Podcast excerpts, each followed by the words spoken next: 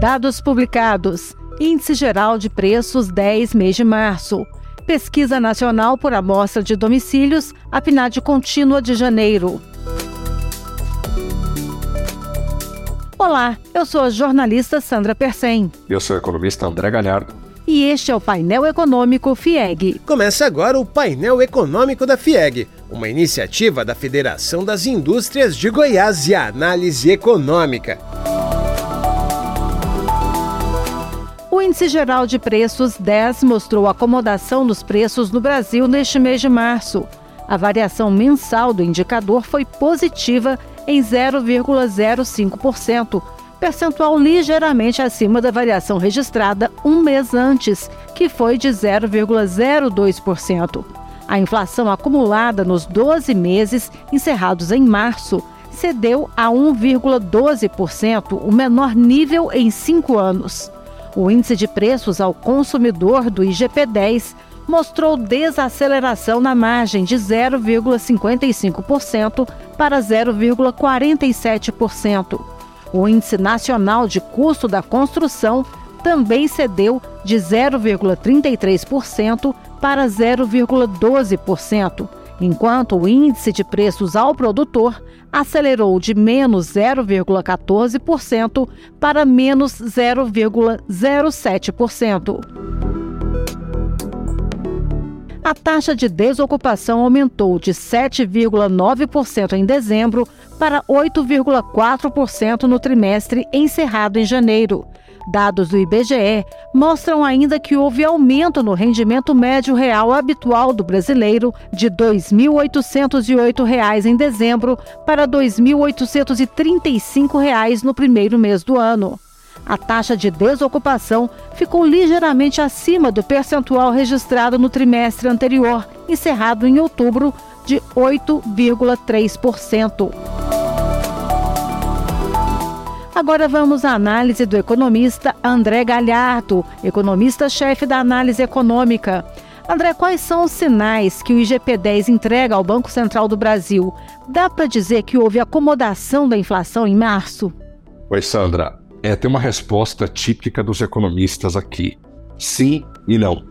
Apesar de parecer uma resposta vaga, é, realmente o dado entrega um, uma questão ambígua, né? Por um lado, há uma desaceleração dos preços aos consumidores. Isso é bom para o Brasil. Né? Os índices, tanto a prévia do IGPM quanto o IGPDI, agora o IGP-10, eles mostram acomodação dos preços aos consumidores. Só que os dados de março, o PCA de março, deve ser parcialmente contaminado pelo aumento do preço dos combustíveis. De modo geral, então a gente tem alguns indicadores de preços, como o IGP-10, IGPM, IGPDI, como eu disse, apontando para um cenário mais benigno dos preços aos consumidores, mas de outro a gente ainda tem é, elevações pontuais e riscos inflacionários, muito conectado neste momento a um comportamento sazonal, como foi em fevereiro, e PCA de fevereiro nós vimos uma influência muito grande dos reajustes de contrato dentro do setor é, de educação e tem também questões ligadas ao aumento dos combustíveis recentemente. Tem reoneração de impostos federais, aumento de ICMS sobre os combustíveis. Isso deve trazer um número um pouco maior do que o Banco Central e a sociedade brasileira como um todo gostaria.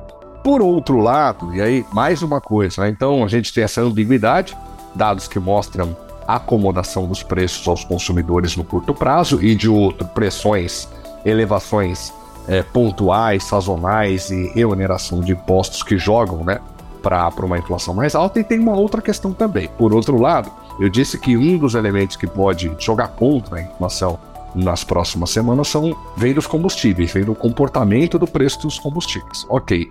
Só que a gente tem visto com a quebra é, dos bancos nos Estados Unidos, os riscos é, financeiros aos quais estão submetidos alguns países do hemisfério norte neste momento, isso tudo tem feito com que o mercado projetasse uma crise mais aguda nos próximos meses do ponto de vista global mesmo.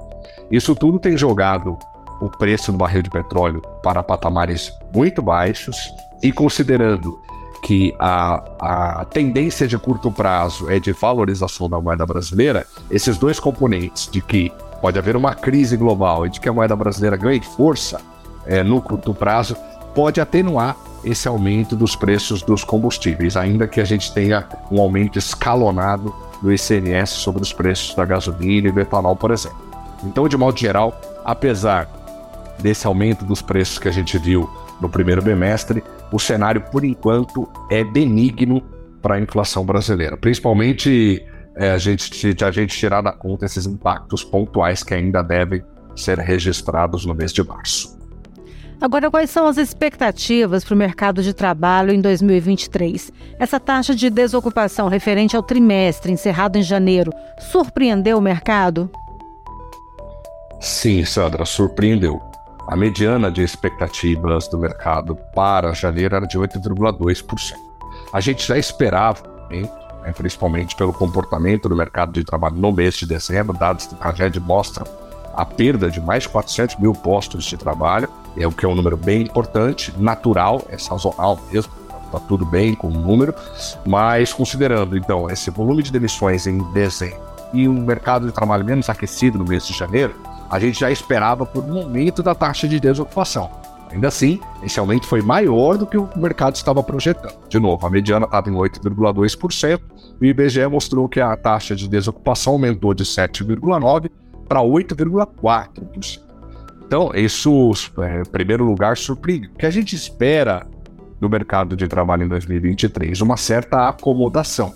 A gente deve chegar no final de 2023 num nível muito parecido com o que a gente teve no final de 2022, perto de 8%.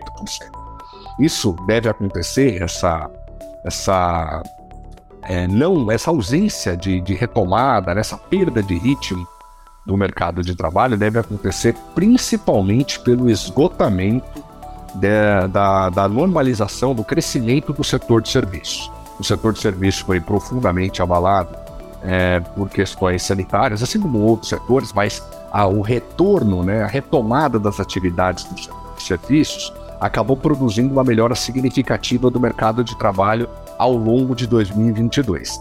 Essa retomada do setor de serviços não existe em 2023. Então a gente deve ver uma acomodação é, do setor de serviços ao longo de 2023 e, consequentemente, a gente tem também uma acomodação do, desse ritmo de crescimento do mercado de trabalho. Então a gente espera o mercado de trabalho é, menos, com um ritmo bem menos intenso ao longo de 2023. Importante destacar que além do esgotamento, né, dessa, desse impulso no setor de serviços, a gente tem uma taxa básica de juros muito alta no Brasil, são 13,75% de Selic, que mesmo é, que, o, que o Comitê de Política Monetária do Banco Central opte por cortar a taxa básica de juros já em maio ou em junho, como a gente está projetando aqui na análise econômica, ainda que o Banco Central, portanto, comece a cortar os juros mais brevemente, isso deve exercer pouca influência sobre o nível de atividade econômica doméstico. Isso acontece porque o mercado é, bancário brasileiro está amedrontado com as quebras dos bancos dos Estados Unidos e com as dificuldades tremendas do crédito suíço na Europa.